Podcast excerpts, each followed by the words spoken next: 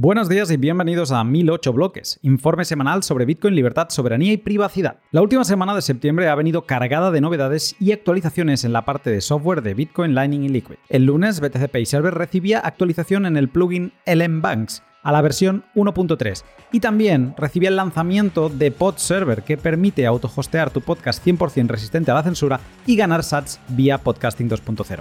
En el lado Liquid de las cosas, el martes Fujimoni lanzaba en beta cerrada su portal para pedir préstamos colateralizados con Liquid BTC. Una característica innovadora es la posibilidad de depositar Bitcoin como colateral desde Lightning. El miércoles Lightning Labs lanzó Taro en versión 0.1 alfa para, según ellos, acercar la bitcoinización del dólar y los sistemas financieros globales.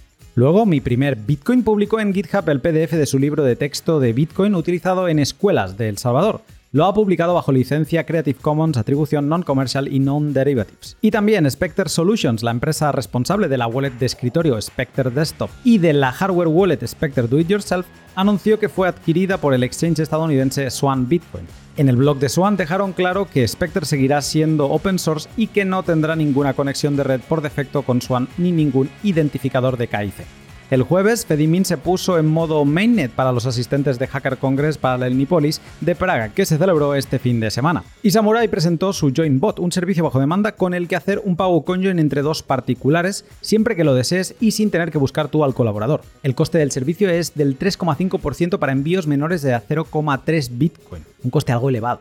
Y el viernes Clark Moody rescató el BIP 351 de Alfred Hodler, en el que se proponen los Private Payments, una versión mejorada del BIP 47 que no utiliza dirección estática de notificación.